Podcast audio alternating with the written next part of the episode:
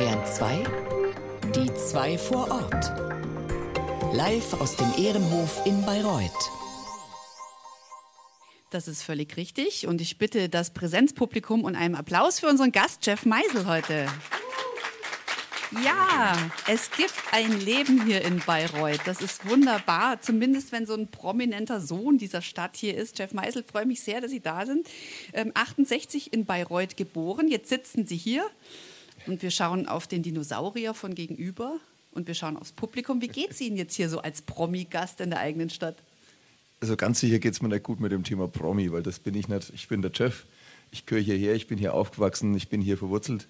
Und ich glaube, so sehen mich die Leute hier auch. Und ich bin einfach überrascht, hier zu sein, dankbar hier zu sein und mal ein bisschen was zu erzählen. Warum sind Sie überrascht? Kam die Anfrage so plötzlich? Ja, schon, schon. Also ähm, eben ähm, Promi-Gespräch, nur das, so fühle ich mich nicht und äh, deswegen, ja, freue ich mich drauf. Jetzt fangen wir mal bei Ihrer Kindheit an. 68 Bayreuth. Ähm, wenn ich ans Bierbrauen denke, dann habe ich sofort diesen Maischegeruch. Wie hat Ihre Kindheit gerochen? Naja, wir haben nicht mehr in der Brauerei ge gewohnt. Also mein Vater, mein Onkel, die haben alle noch in der Brauerei gewohnt. Die könnten das beantworten. Wir haben ein bisschen außerhalb auf der ehemaligen Pferdewiese gewohnt. Dort äh, ein schönes Haus gebaut. Ich wollte gerade ähm, sagen, im Stall nicht. Nicht im Stall, nee. Und da hat es eher nach, nach Wiese gerochen. Manchmal sind die Schafe vorbeigelaufen. Das war wirklich idyllisch. Jetzt ist es mitten in der Stadt. Ähm, aber in der Brauerei war man natürlich auch fast jeden Tag. Und ähm, ich liebe den Maischegeruch. Mhm. Ich glaube, man liebt ihn oder man hasst ihn, aber das klingt jetzt wirklich sehr behütet, sehr idyllisch. Ähm, haben Sie es auch so empfunden? War es eine ungetrübte, fröhliche Kindheit ohne Sorgen? Das kann man wirklich so sagen. Also die, die Liebe meiner Mutter, die ähm, Fürsorge meiner Mutter, aber auch trotzdem die Präsenz, trotz all der Arbeit, die Präsenz meines Vaters, die Möglichkeit nach USA zu fliegen. Meine Mutter ist ja Amerikanerin ähm, das war einfach, ich kann, wenn ich zurückschaue, an nichts Schlechtes denken und damit gehöre ich einfach zu einem der glücklichsten Menschen, die es gibt. Das freut mich sehr zu hören. Deswegen auch der Name Jeff, oder? Weil Ihre Mama Amerikanerin ist. Haben Sie noch einen zweiten fränkischen Namen? Naja, ähm, ja, den Namen meines Onkels, das war immer so Tradition. Also Hans Jeffrey Meisel ist eigentlich so der ganz lange Name. Mhm. Und es war aber schon immer Jeff. Jeff ist gut, weil es ein weiches G, ja, das kriegt der Franke auch hin. Das ist kein Problem, genau. Ja. Gibt es denn irgendwas, was in Ihnen, Klischeefrage, was amerikanisch ist an Ihnen? Ähm, ich, ich, glaube auf jeden Fall die, die, die Offenheit, die Weltoffenheit und auch ähm, diese Du-Kultur. Ähm, wir sind im gesamten Unternehmen per Du. Das haben wir da mitgenommen. Und, aber hauptsächlich ist es, glaube ich, schon diese Weltoffenheit, die, die ich zumindest von meiner Mutter und der Familie kennengelernt habe in den Südstaaten. Erzählen Sie mal ein bisschen was über Ihre Mutter. Wie ist die? Ähm, er ist leider schon verstorben, ist in, äh, in hohem Alter. Aber ähm, so eine warmherzige und, und fröhliche Frau, die, die sich einfach um ihre zwei Kinder gekümmert hat, nie, nie negativ war. Klar hat sie dann mal geweint. Also wenn sie wütend war, hat sie geweint. Und das war das Schlimmste für uns äh, beiden Kinder. Weil schimpfen ist einfach. Aber wenn die Mama weint, dann hat man gemerkt, jetzt hat man was Blödes gemacht. Ja, das ist dann natürlich Ultima Ratio.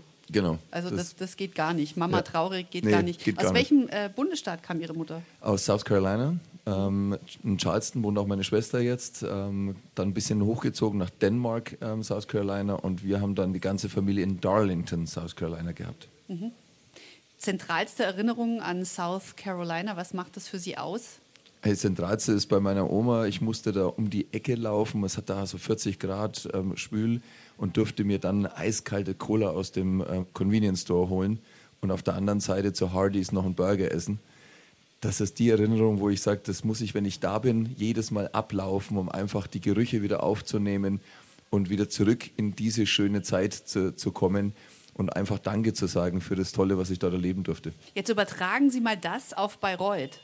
Wo müssen Sie hinlaufen und welche Gerüche müssen Sie aufnehmen, um total anzukommen hier in Franken? Also wenn man es wenn ganz offen sagt, ist das hauptsächlich immer der Fußballverein gewesen. Ähm, das war bei mir der SC Kreuz. Und ähm, wenn dann sozusagen man nach Rasen riecht und, und, und verschwitzt ist, dann ist das das, wo meine Kumpels sind, wo man gefeiert hat, wo man Spaß gehabt hat, wo man Sport gemacht hat. Für mich die beste Managementschule war der Sportverein. Was haben Sie dort gelernt, was fürs Bierbrauen auch übertragbar war? Dass isotonische Durstlöscher relevant sind? Also auf jeden Fall, dass man, wenn man Sport macht, danach auch richtig einen trinken kann. das hat dann am meisten Spaß gemacht. Aber hauptsächlich Teamgeist, also die Management-Themen, also Teamgeist, aber auch mal den Mund aufmachen, wenn man unzufrieden ist. Mein Trainer war ein Bierfahrer von uns, der Werner Reckentin. Und der hat dann auch manchmal Entscheidungen getroffen, die mir nicht gefallen hat. Ich hätte einfach den Mund halten können oder einen Verein wechseln. Ich bin auf Oder ihn, ihn kündigen. Oder ja, genau. Das, der war der Trainer und nicht mein Mitarbeiter sozusagen.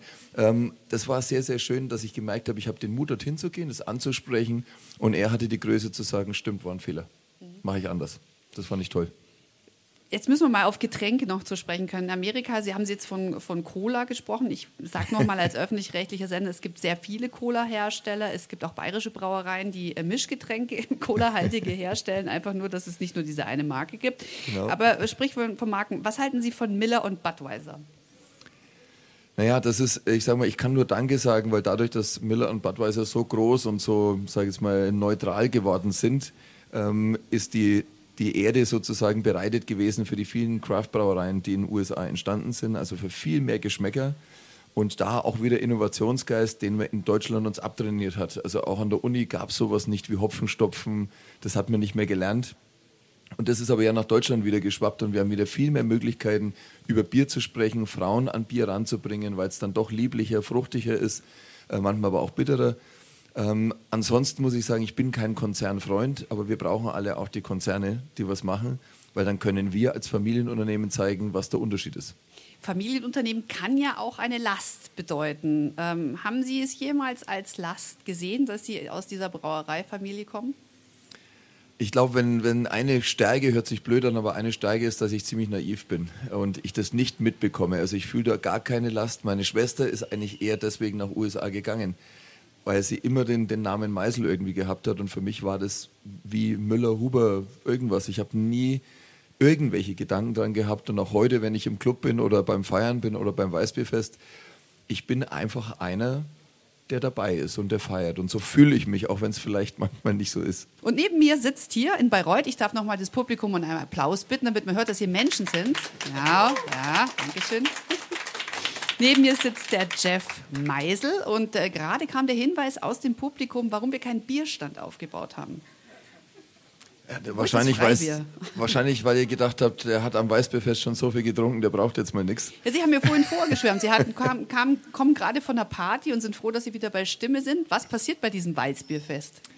Ähm, seit der 100-Jahr-Feier, das war 1987, ähm, ist man auf die Idee gekommen, man macht einfach mal ein Weißbierfest. Also jedes Jahr zum gleichen Zeitpunkt, weil ein Schausteller gesagt hat, an dem Wochenende ist immer gutes Wetter. Und es hat bis jetzt auch wirklich gestimmt. Wir haben noch nie ein durchregnetes Fest gehabt. Nicht mal in diesem verregneten Mai. Nicht mal da. Am Donnerstag hat es ein bisschen geregnet. Wir hatten jeden Tag zwischen 10.000 und 15.000 Menschen am, am Hof. Ähm, es wird von extrem vielen Mitarbeitern mitgeholfen, ausgeschenkt. Das ist ein wirkliches Familienfest.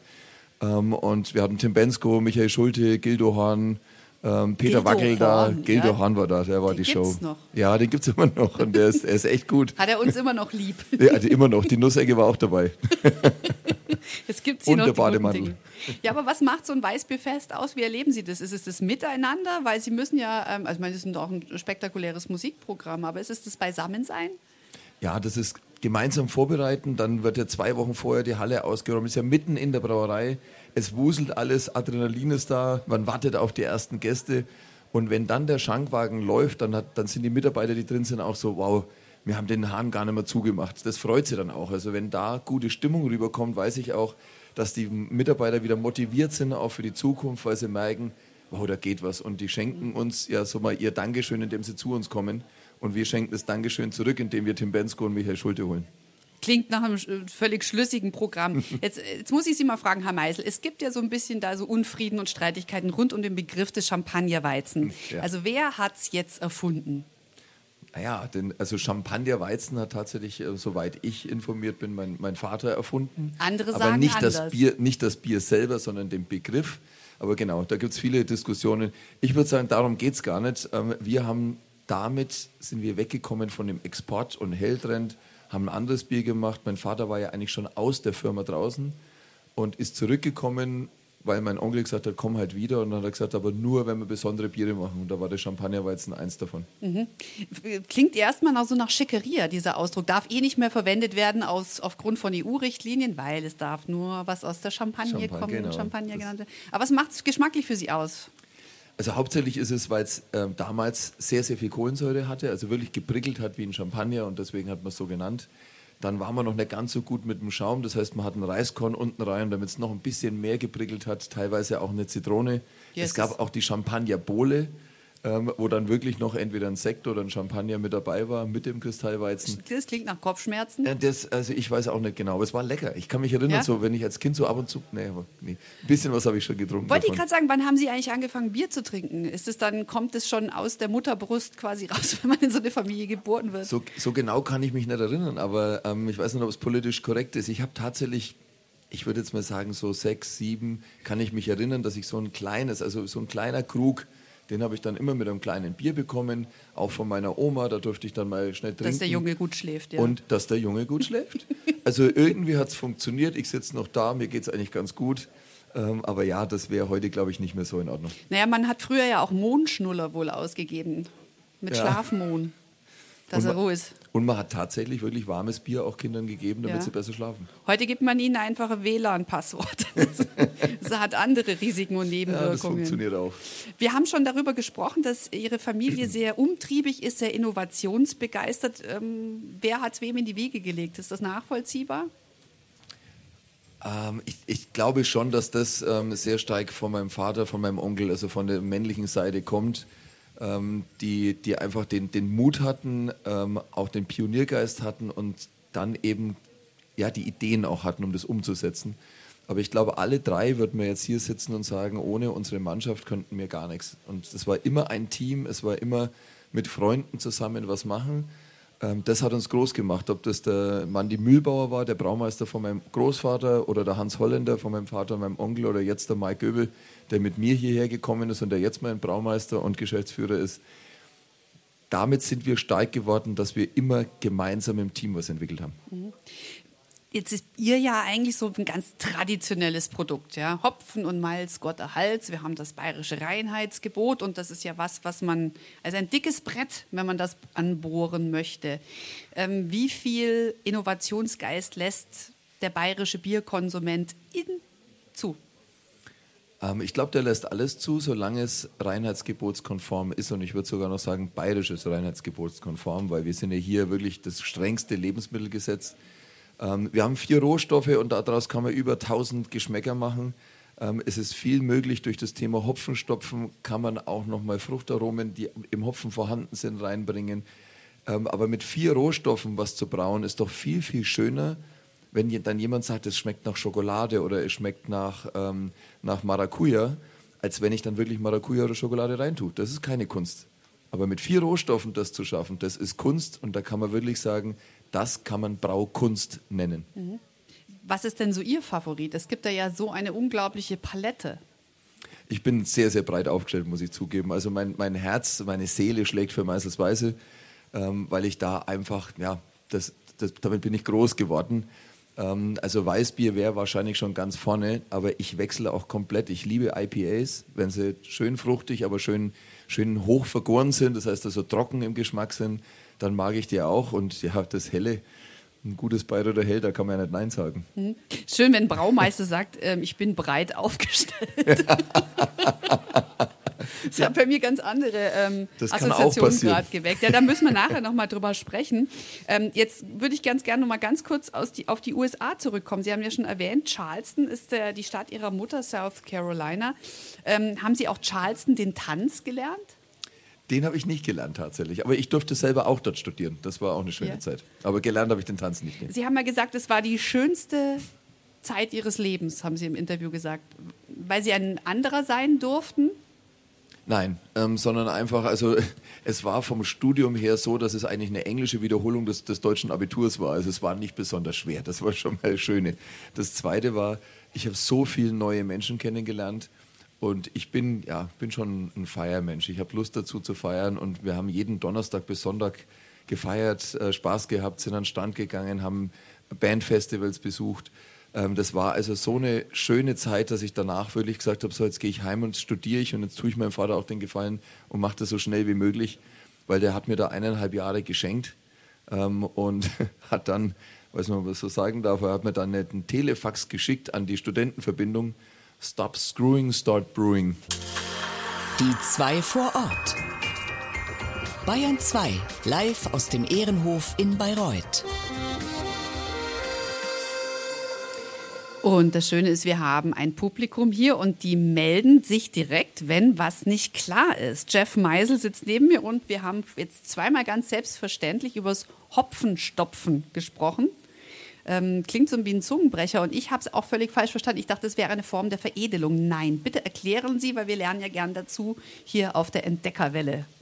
Ja, also Hopfen klassisch wird ähm, Hopfen im Sudhaus verwendet. Ähm, es wird in die kochende Würze gegeben, damit die Bittere ins Bier kommt. So entsteht ein gutes Pilz, aber auch beim Weißbier wird was dazugegeben, halt weniger. Und Hopfen stopfen heißt, dass man das Ganze erst im Kaltbereich, also nach der Gärung oder während der Gärung dazu gibt. Dann lösen sich nur die Öle und man bekommt leichte Fruchtaromen mit ins Bier. Das ist Hopfenstopfen. Passiert sowas eigentlich aus Versehen? Nein, eigentlich, äh, das muss man schon also, machen. Man aber so wie, wie kommt man drauf? So wie plötzlich schlägt der Blitz ein. Oh, Fleisch das, schmeckt viel besser, wenn es gegrillt ist. Die Geschichte ist auch spannend, weil eigentlich haben die, die Engländer und die Seefahrer das erfunden. Die haben ein sehr starkes Bier eingebraut und Hopfen ist, ähm, äh, ist aseptisch. Das heißt, man hat Hopfen reingestopft in, diesen, in dieses Fass und hat es dann auf dem Boot ähm, nach Indien geschippert. Und dann sollten sie es natürlich eigentlich wieder verdünnen. Das haben die Seeleute natürlich nicht gemacht. Und so ist dann das IPA, India Pale Ale, entstanden durch dieses Hopfenstopfen und ein starkes Bier. Okay, und dann wird man seekrank, wenn man dann zu viel davon erwischt hat. Jetzt ist ja Franken und Bier, ähm, das gehört ja irgendwie zusammen. Also äh, gehört zur DNA, zum Erbgut. So, äh, was würden Sie sagen, ist es noch wichtiger als Schäuferle oder Dreien am Weckler? Äh, auf jeden Fall. Also die gerade hier, ähm, hier in dem Bermuda-Dreieck, ähm, Erlangen, Bamberg, Bayreuth, das sind so viele kleine, feine Brauereien, ähm, ob das dann die Bierwanderungen sind. Also ich persönlich sage auch, da habe ich am meisten gelernt für mich, wie möchte ich eigentlich meine eigenen Biere machen, ähm, was möchte ich nach außen geben, weil wir haben eine Möglichkeit, als Meisel sind wir mit Meisels Weise national, international vertreten. Wir haben also einen größeren Vertrieb. Und wir konnten dann eben sowas wie Zwickelbier national verkaufen. Aber gelernt habe ich das hier, weil wir auch zu diesen kleinen Brauereien gegangen sind und haben uns da erstmal vier, fünf reingestellt und es war einfach schön. Ähm, und da kann man nur ein Danke sagen an alle ähm, Brauer, Braumeister und Inhaber, die hier diese Dichte, die größte Brauereidichte der Welt, ist bei uns hier in Franken machen und die uns allen die Möglichkeit gibt, gut zu leben. Wie klappt denn das eigentlich, dass hier so viele äh, in Oberfranken auch so zig Kleinbrauereien überleben können? Braucht man hier eine gewisse Grunddichte, um zu überleben. Also ich glaube, der Franke an sich ist sowieso eher klein, ist ein wenig besser. Groß passt nicht. Und deswegen geht man dann lieber zu seinem Bräu um die Ecke ähm, und geht zum Mannsbräu über und dann kennt man sich halt und dann wird ein bisschen geschwafelt und geredet und man kennt die ganze Brau ähm, Landgeschichte, Stadtgeschichte. Und genau so haben auch die Guten überlebt. Die sind einfach wirklich sieben Tage die Woche selber im Wirtshaus und, ähm, und sind bei den Gästen, bekommen mit, was den Gästen schmeckt, was ihnen nicht schmeckt und brauen dann aber auch ein wirklich süffiges, fränkisches, dunkles Bier. Da kannst du nicht aufhören. Mhm. Hobby zum Beruf machen. ja, Hobby zum Beruf machen. Äh, Doch schön. Den heiligen Bimbam haben Sie auch gerade hier gehört am Ehrenhof. Bimbam. Augen so, auf bei der Berufswahl. Ja, ich, sage ich auch immer. Ihr Sohn hat ja, haben Sie mir gerade noch erzählt, gesagt, Papa, du kannst viel reden und viel trinken. Ja. Reden und saufen, oder? Das kannst du, Papa. Ich wollte es jetzt netter ausdrücken, aber ja. Ja. Ich mache eigentlich auch nichts anderes. Aber jetzt merken Sie schon, ich nenne es ja immer Alkoholhumor. Übers Trinken kann man auch vortrefflich äh, Scherze machen. Aber ähm, ich möchte auch auf die Risiken und Nebenwirkungen hinweisen. Sie haben tatsächlich einen sehr lieben Freund im Jahr 2007 an den Alkohol verloren. Wie ja. haben Sie das erlebt? Naja, man hat es ja über viele Jahre erlebt. Also schlimm war für mich eigentlich, dass ähm, er damals, als wir das erste Mal weg waren, Spezi getrunken hat und ich dann gesagt habe, jetzt, was, du trinkst jetzt ein Spezi, komm und trinke Bier. Also ich habe ihn sozusagen auch noch zum, zum Bier gebracht. Ich glaube jetzt nicht, dass das Bier allein daran schuld ist. Ähm, zu einer Sucht gehört viel, viel mehr. Ähm, aber natürlich haben wir das mit durchgezogen und irgendwie hat man gemerkt, ist der Wald für ihn immer dichter geworden und irgendwann hat er die Bäume, äh, den, den Wald vor lauter Bäumen nicht gesehen und konnte auch nicht mehr diesen Berg hinaufgehen. Und das hat ihn immer noch weiter dazu gebracht zu trinken und dann hat man sich entfernt voneinander, bis er dann sozusagen auch alleine gestorben ist. Und das ist eine ganz, ganz traurige Geschichte und bedeutet für uns alle, wir arbeiten hier mit, mit, einem, ja, mit einer Droge in irgendeiner Art und Weise und wir müssen vorsichtig und verantwortungsvoll damit umgehen und darf nicht einfach darüber hinwegschauen, dass Saufen ähm, kein Spaß ist. Wir sollten Genuss trinken. Das ist eigentlich, wo Genuss wir trinken, ja. Es ist, ähm, sagen wir so, aus dem Spaß wird dann auch mal schnell äh, der Ernst. Äh, was glauben Sie, wenn Sie da so diese Biografie begleitet haben, was glauben Sie, was dazugehört, dass man nicht nur gerne, dass man halt kein Trinker ist, sondern ein Säufer? Ich glaube, wenn du alleine trinkst, wenn du wirklich alleine viel trinkst, also nicht mal ein Bierchen aufmachen, aber wenn du, wenn du alleine da bist und vor lauter Sorgen und Kummer einfach sagst, ich brauche wieder diesen Kick, ich brauche den Alkohol, dann ist es wie eine Droge. Das ist wie Marihuana, wie Koks oder was weiß ich, dass du sagst, ich fühle mich danach besser. Und das ist dann schon ein ganz großes Zeichen, glaube ich, also dass wenn du Probleme zum, hast. zum ähm, Stimmungsmanagement Wenn es zum Stimmung einsetzt. braucht. Also jeder sagt, wenn ich weggehe und ich trinke zwei, drei Bier, dann geht es mir besser und alles ist schöner. Ja, ähm, aber wenn man dann eben nicht aufhören kann und in der Früh aufsteht und, und sagt, so, ich brauche ein Bier, sonst geht es mir nicht gut, dann wird es wirklich gefährlich. Wie halten Sie das denn mit Ihrem eigenen Konsum? Das klingt jetzt wie die Mama, gell? Herr Meisel. Ähm, mit dem Weil Sie müssen ja auch Konsum. verkosten. Also haben Sie dann bewusst ähm, Tage, an denen Sie verzichten drauf? Ja, habe ich schon auch. Also es, ich, ich bin jetzt nicht derjenige, der sagt, ich mache mal einen Monat im Januar Dry January oder sowas, das mache ich nicht, aber ähm, immer mal wieder eine eine Woche nichts trinken oder ein paar Tage einfach nichts trinken, ist, glaube ich, schon immer ganz gut, um einfach nicht immer wieder ins gleiche, ins gleiche Rad zu kommen. Und was mir da besonders geholfen hat, war das alkoholfreie Weißbier, weil dann habe ich alles, was ich will. Ich habe die Schaumkrone, ich habe die, die Entspannung nach der Arbeit und wenn ich das getrunken habe, dann ist es auch meistens gut. Dann braucht man keine zwei, drei. Es ist ja auch tatsächlich das Ritual. Ich habe es ja auch, äh, ich versuche auch meinen Konsum zu drosseln, weil ich auch gemerkt habe, dann trinkst du halt noch ein Glas und so. Und ich trinke halt ungern Saft. Das leuchtet mir überhaupt nicht ein, was Nee. es soll. Ähm, deswegen, ich trinke einfach wahnsinnig gern Wein. Ja. Aber ich, es gibt ja auch jetzt eine ganze Palette mit alkoholfreien Produkten, bis zum Gin sogar, der alkoholfrei ist. Ja. Ähm, glauben Sie, dass das der, äh, warum stößt das auf so große Resonanz bei der Kundschaft? Also ich glaube, dass sich ja sowieso ver die, die Welt hat sich verändert. Früher hatten Handwerker auch am, am Baum einen Kasten Bier am Tag getrunken. Das war ganz normal. Das ist schon lang vorbei, die, die Zeit. Aber den Genuss will man trotzdem haben. Und wenn man irgendwo ist und ich kann Gin Tonic trinken und ähm, mein Fahrerkollege trinkt einen mit, aber eben alkoholfrei, dann gehört man trotzdem noch ein Stückchen mehr dazu, glaube ich, als wenn ich jetzt da sitze allein mit dem Wasser in der Ecke. Und dann muss man noch dazu sagen, es schmeckt auch noch sehr, sehr gut. Also unser Meisel Friends alkoholfrei, da merkt man nicht, dass man jetzt was Alkoholfreies trinkt. Und viele andere alkoholfreien Biere erfüllen, finde ich, heute schon das, ähm, dieses Gefühl, ich habe ein gutes Getränk, ich fühle mich wohl und es ist nicht irgendwie, ich muss es jetzt trinken, weil ich Auto fahre. Und das ist schön. Man trinkt es, weil man Lust hat, weil man kein Wasser trinken will. Und das ist, ja, das ist gut für die Bierbranche, aber auch insgesamt für die Wein- und für die Ginbranche genau das Gleiche. Zu Gast bei Caro Matzko. Jeff Meisel. Diversität rund ums Weißbier. Ja, das klingt fast nach einem Pro-Seminar, das wir jetzt hier in Bayreuth abhalten. Jeff Meisel, unser Dozent für Diversität rund ums Weißbier. Ähm, Diversity, so der englische Ausdruck, äh, Jeff, ist ja ein Buzzword der Stunde, bedeutet in dem Fall, Bier gibt es in ganz unterschiedlichen Versionen, obergärig, untergärig, helles Pilz, Craft Bier, Fancy Aromahopfen und, und, und. Wie sehr müssen Sie auf all diese Trends eingehen als Meisel Brauerei? Ich glaube, das muss tatsächlich jede Brauerei und jedes Unternehmen immer für sich selber entscheiden. Ähm, lange Zeit lang gab es die Mono-Pilz-Brauereien, die nur Pilz gemacht haben und damit groß geworden sind. Da war es vielleicht gut, auf gar keinen Trend zu achten, sondern zu sagen, wir machen Pilz. Die Zeit ist aber auch schon lange vorbei. Also mein Stolz wäre schon immer, also ich habe immer auf Schneiderweise auch auf Erdinger geschaut. Ich kenne die ja, die Inhaber ja auch gut und diese Monokultur, nur Weißbier und dann ne, Schneiderweise Brauhaus im, im Tal, das hat mich schon gesagt, das hätte ich auch gern. Und dann haben wir aber gemerkt, das werden wir nicht alleine schaffen. Mit Weißbier können wir nicht diese Firma groß machen und auch die Mitarbeiter nicht bezahlen. Und haben dann natürlich nach links und rechts geschaut, haben auch in den Weinbereich geschaut, haben mit Meisel Friends 0,75 Liter Flaschen Biere gemacht, die eher dem belgischen Stil entsprechen. Also nach Schokolade geschmeckt, nach, nach Rotwein ähm, Geschmack des Jeff's Bavarian Ale. Ähm, und haben gemerkt, dass uns das gut tut, wenn man mal frecher ist, wenn man was Neues probiert, dass das nicht schlecht, das Weißbier nicht schlecht macht, sondern noch eine Wertigkeit gibt. Und haben dann weiter experimentiert. Und jetzt macht es uns halt unheimlich viel Spaß, dass wir alle zwei Monate machen wir ein Limited Bier, ähm, wo wir neue Ideen reinstecken, teilweise mit den Auszubildenden, mit Barbecue-Bloggern, mit Street Art-Künstlern. Und das hält uns jung und innovativ. Und deswegen würde ich sagen, für uns ist es ganz, ganz wichtig, immer wieder zu schauen, was passt zu uns. Und mein Großvater hat mal gesagt, wenn ihr das nicht verkaufen könnt, müsst ihr es halt selber saufen.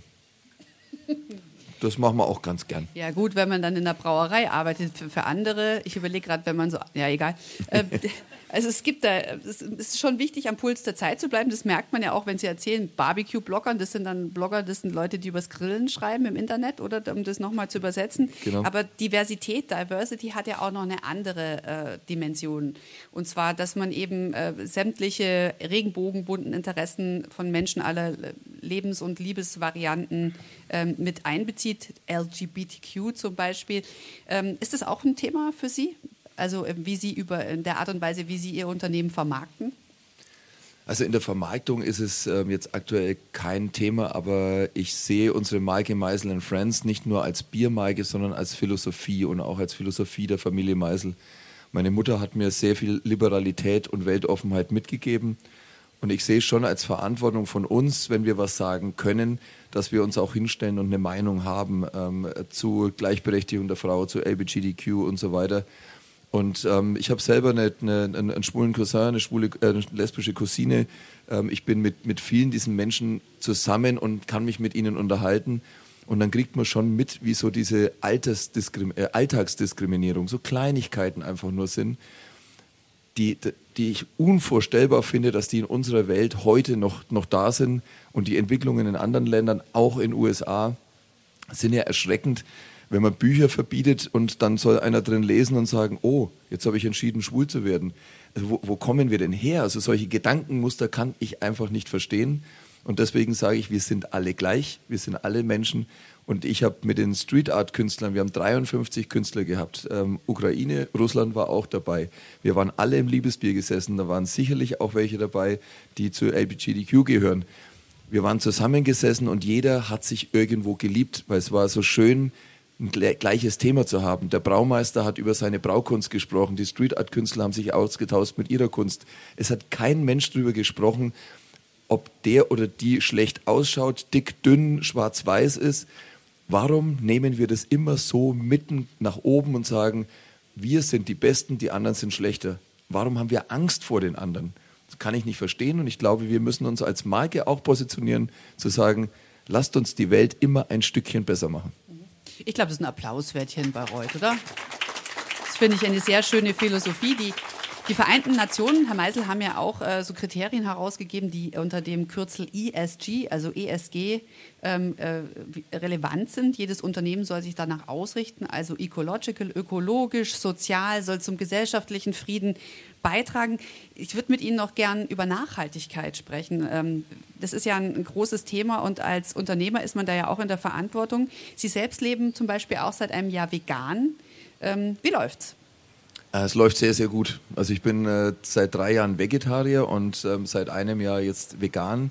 Das ist aber für mich jetzt eine persönliche Einstellung, weil mir das, das Tierwohl ähm, einfach sehr, sehr wichtig ist. Aber es hat auch eine Nachhaltigkeitsthematik und die wundert mich einfach, dass die ignoriert wird, dass wir nur über Erdöl und sowas reden, aber nicht darüber, dass 25 Prozent des CO2-Ausstoßes durch diese massenhafte Tierhaltung kommt. Auch da ist die Lobby scheinbar zu groß dafür. Nachhaltigkeit ist ein Modewort heute. Als Familienunternehmen sage ich, ist das, was uns seit Generationen vereint. Wir leben ja, um das in die nächste Generation zu geben. Wenn man dann solche Themen nicht diskutiert, dann ist man, glaube ich, auch fehl am Platz.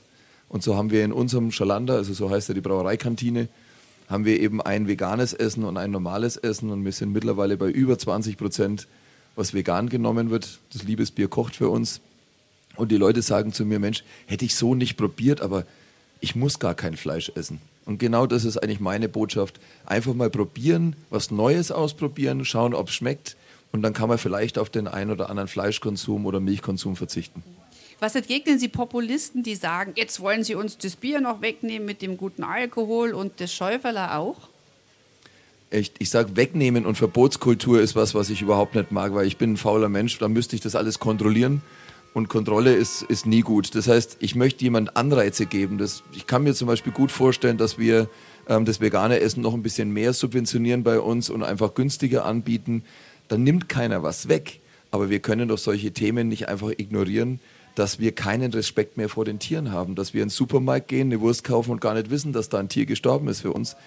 wenn ich auf den einen oder anderen hinwirken kann, zu sagen, probier mal die vegane Wurst von XY und der macht es und sagt danach, ich bleibe dabei, dann habe ich was Gutes getan. Das ist keine Verbotskultur, sondern das ist eine, hey, ich biete dir was an und wenn du es dann annimmst, ist schön. Wenn nicht, ist es dein Leben. Gott sei Dank ist Bier vegan. Jetzt haben wir Nicht ja schon unbedingt. Auf was? Wieso? Äh, Jetzt Bier selber ist auf jeden Fall vegan, Ja. aber der Etikettenleim, der ist aus Casein und der ist aus Käse. Und es gibt zwar einen synthetischen Leim, der ist aber für die hohen Geschwindigkeiten der Abfüllanlagen noch nicht ausgerüstet. Also wenn man ganz hardcore vegan ist, dann ist die Bierflasche mit dem Etikett nicht vegan. Aber ich esse die Flasche ja nicht mit. Nein, aber das, das Tier sozusagen gibt dir sozusagen ein Produkt oder leidet dafür. Deswegen würde man als Veganer sagen, es ist kein astreines veganes Produkt. Das heißt direkt aus dem Fass am besten. Direkt aus dem Fass ist es gar kein Problem. Könnt ihr trinken, was geht. Die zwei vor Ort. Bayern 2, live aus dem Ehrenhof in Bayreuth. Und Jeff Meisel sitzt neben mir in vierter Generation, die Brauerei Meisel leitend und Papa. Und 2007 haben wir schon gehört von Ihnen, Herr Meisel, war ein wichtiges Jahr. Sie haben einen sehr guten Freund verloren und Ihren Cousin. Cousin auch, das war sehr, sehr dramatisch und ähm, gleichzeitig mussten wir am Tag danach eine Entscheidung treffen, eine Bügelabfüllanlage zu kaufen. Ähm, man weiß erstmal gar nicht, wie es weitergeht, weil ich habe Der Cousin und Sie der sind Cousin, ja, zusammen genau. im Betrieb tätig. Ja, und der ist, der ist gestorben am nächsten Tag. Der- war mit dem Betrieb klar und ähm, ich habe es verdrängt. Ich habe die ganze Zeit verdrängt. Ich habe gesagt, der wird nicht sterben. Definitiv nicht. Und dann war es aber so. Und dann muss man praktisch wieder anfangen zu sagen, komm, das machen wir jetzt. Und dann haben wir die Entscheidung getroffen als Team wieder. Wir kaufen diese Anlage und dann ist mein Sohn geboren. Und ab dem Zeitpunkt haben wir nur noch positive Zahlen gemacht. Also das Jahr 2007 war eine Wende in alle Richtungen. Besten Freund verloren, Kumpel und Cousin verloren, den Sohn dazu bekommen und dann die Möglichkeit bekommen, diese Brauerei wieder von Minuszahlen in Pluszahlen zu drehen. Das drückt mir dann die Tränen raus. Was hat dieses Erleben von Tod, den wir so verdrängen, da reden wir ja nicht gern drüber, obwohl wir wissen natürlich theoretisch, äh, wir sind alle endlich. Was hat aber dieses konkrete Erleben vom Niedergang von so einem Körper, der sich dann verabschiedet, was hat es in Ihnen ausgelöst, was Ihre Arbeit und Ihr Leben angeht? Also ich glaube, hauptsächlich hat es ausgelöst, dass ich gesagt habe, so jetzt bin ich zuständig, jetzt muss ich das machen. Ich weiß, dass ich die alle dort oben habe, dass die auf mich aufpassen. Und für mich ist es immer noch so, als wenn mein Onkel, mein Vater, mein Cousin da sind. Wir haben 1999 für uns zehn Thesen aufgeschrieben und am anderen, wir wollen Unternehmer bleiben und wir wollen den Standort Bayreuth als Brauerei erhalten. Wir wollen professionell arbeiten. Das sind so Thesen, die für mich gelten, als wenn sie neben mir stehen würden. Ähm, und das weiterzuführen und zu sagen, okay, jetzt, ja, jetzt bist du vorne dran. Vorher war ich das Kind, konnte machen, was ich wollte, habe in den USA studieren dürfen, feiern dürfen. Und dann plötzlich stehst du da und bist mehr oder weniger alleine der Chef, weil auch der Papa alt wird, der Onkel alt wird und dann auch beide gestorben sind. Für mich ist die Familientradition jetzt eben im Herz und eine Riesenverantwortung für mich zu sagen, ich mache weiter, ich ziehe das in die nächste Generation und was die dann machen wollen, das dürfen die entscheiden. Ich mache das 365 Tage, 24 Stunden am Tag, weil es mir einfach Spaß macht und weil ich es meinen, sagen wir schon Verstorbenen, einfach schuldig bin. Jetzt ist Ihr Sohn ja ähm, mittenmang in der Pubertät. Ja, sagt er. Wie ist denn das so? Ähm, Glauben Sie, dass der Ambitionen hat, äh, das Erbe anzutreten? Also das Erbe hoffentlich tritt er auf jeden Fall an. Ja, das, äh, wahrscheinlich schon, ja. Aber Wenn das ausschlägt, wird das, doof. ver wird das verhökern oder sieht er sich in der Verantwortung? Oder kann man das gerade überhaupt nicht sagen? Also ich, man kann es gerade noch gar nicht sagen. Also die ähm, Eileen, die, die kleinste von meinem Cousin, die sind zwei, die ähm, darf jetzt eine Ausbildung in ähm, Augsburg bei Riegele machen. Ähm, die Samira ähm, ist noch in der, in der Schule und entscheidet sich gerade eher so ein bisschen Personalthemen ähm, zu machen. Und mein Sohn wird Polizist nach jetzigem Stand der Dinge. Führerschein, Fahrzeugkontrolle. Ja, er hat gesagt, also dich halte ich sofort an, Papa. ähm, also das gefällt ihm, das macht ihm Spaß und für mich ist wichtig, dass er was findet, was ihm Spaß macht. Also wenn ich, wenn ich einen Wunsch habe, ist, dass er ein glücklicher Mensch, ein vernünftiger Mensch wird und dass er was tut, wo er Spaß hat, egal was es ist. Das, ob er, ob er putz, putzen will, ob er ähm, Schreiner machen will, ob er Bierbrauer werden will, ob er Manager werden will, er soll das machen, was ihm Spaß macht. Und ich mache das, was ich tue, einfach wirklich 24 Stunden und 365 Tage. Ich liebe es. Es macht mir so viel Spaß und deswegen wünsche ich ihm das auch. Ich richte das Unternehmen aber danach aus, dass ich zwar drei Gesellschafter habe, aber nicht unbedingt einen Jeff Meisel oder einen Tim Meisel oder wie auch immer, sondern das kann auch ein Fremdmanager sein. Solange ich dort oben drei gute Gesellschafter habe, geht das Thema weiter. Es geht immer um das Vermögen der Familie Meisel, es geht um die Mitarbeiterarbeitsplätze und um die Marke. Und wenn was ist, dann muss man auch ganz klar sagen, dann muss man auch verkaufen, um diese drei Dinge zu schützen. Das wäre aber die Niederlage, die ich nie erleben möchte. Deswegen kämpfe Das würde Ihnen schon wehtun. Das würde mir, ich könnte ja. nicht mehr in Bayreuth wohnen, wenn ich das tun würde. Das ja, war für mich eine klare hinziehen? Entscheidung. Ich wüsste es nicht, das ist ja das große Problem, deswegen ja. verkaufe ich ja nicht. Klingt alles irgendwie ganz logisch. Ne? Ihre Frau, über die haben wir noch gar nicht gesprochen. Jetzt haben wir noch kurz Zeit. Die ist Physiotherapeutin. Welche Anwendungen braucht man abends als Brauereichef? Wo zwingt's? Gibt es so typische Verschleißerscheinungen? Ach, das, das Schlimme ist, dass ich gar kein Massagetyp bin. Also ich, das kitzelt ohne Ende und es tut weh. Also bei mir lieber, äh, lieber sozusagen von innen einölen, schönes Weißbier oder eben auch ein alkoholfreies. ja, das ist da ja. muss man nicht hinlangen. Hopfen soll ja auch entspannen. Auch, Gibt es auch als Tee. Wenn man Hopfenblütentee ist was ja, ganz ja. Besonderes. Ja, es ist richtig, so kann man es auch ausdrücken. Ich habe es mal probiert, es war jetzt nicht so meins. Aber äh, das heißt, bei Ihnen ist es äh, am Feierabend, ähm, ist das Unternehmen Thema oder Sie haben wahrscheinlich andere Themen? Das Unternehmen ist schon immer Thema, ist immer irgendwo präsent, aber man versucht natürlich nicht nur darüber zu reden. Ähm, aber so ein, so ein, Feierabend ist auch jetzt nicht nur Familie, sondern eben auch mal gemeinsam bei Freunden sitzen, ähm, Spaß haben, eben auch mal ein Bierchen zu trinken und einfach zu reden. Und das liebe ich einfach. Ne? Einfach Geselligkeit mit Menschen zusammen, das ist mein Leben. Mhm. Und Ihre Frau, ist die auch eher Bier- oder Weintrinkerin? Ich trinke schon auch mal Bier, aber ich glaube im tiefsten Innern eher Wein. Ja? Ja. Aber also das ist auch in Ordnung. Wir sind, haben wir ja vorhin gesagt, Genuss, ähm, Genusstrinker und ein guter Rotwein oder ein guter fränkischer Weißwein ist auch was ganz, ganz Tolles. Ich trinke es bloß zu schnell, deswegen bleibe ich beim Bier.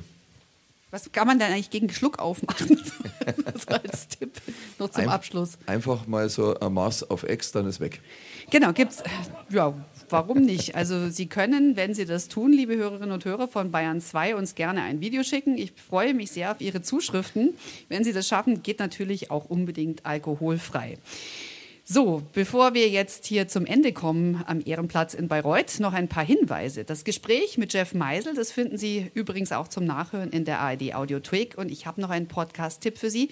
Die Radioreisen entführen Sie gerne in fremde Städten und Kulturen. Und unsere Reporterin lassen Sie gerne eintauchen, zum Beispiel in die Unterwasserwelt Grönlands. Wer da was auf Ex trinken kann, der kriegt 5 Euro von mir. Bitte folgen Sie den Radioreisen in der ARD Audiothek. Überall, wo es Podcasts gibt, gibt es die auch zu hören. Und auch morgen morgen gibt es ein 1 zu 1. Dann sind wir in Erlangen vor Ort. Stefan Parisius trifft dort Professor Michael Kohlhase. Das ist ein KI-Experte von der FAU in Erlangen. Es wird auch sehr aufregend. Wir sagen jetzt bis später aus Bayreuth. 1 zu 1 der Talk mit Jeff Meisel aus dem Ehrenhoch. Hier spielt nachher noch vor Ort wirklich eine sehr schöne Band. Wenn Sie in der Nähe sind, freue ich mich sehr, wenn Sie vorbeikommen. Ich sage vielen herzlichen Dank, Herr Meisel. Ich sage auch danke. Hat viel Spaß gemacht. Dankeschön.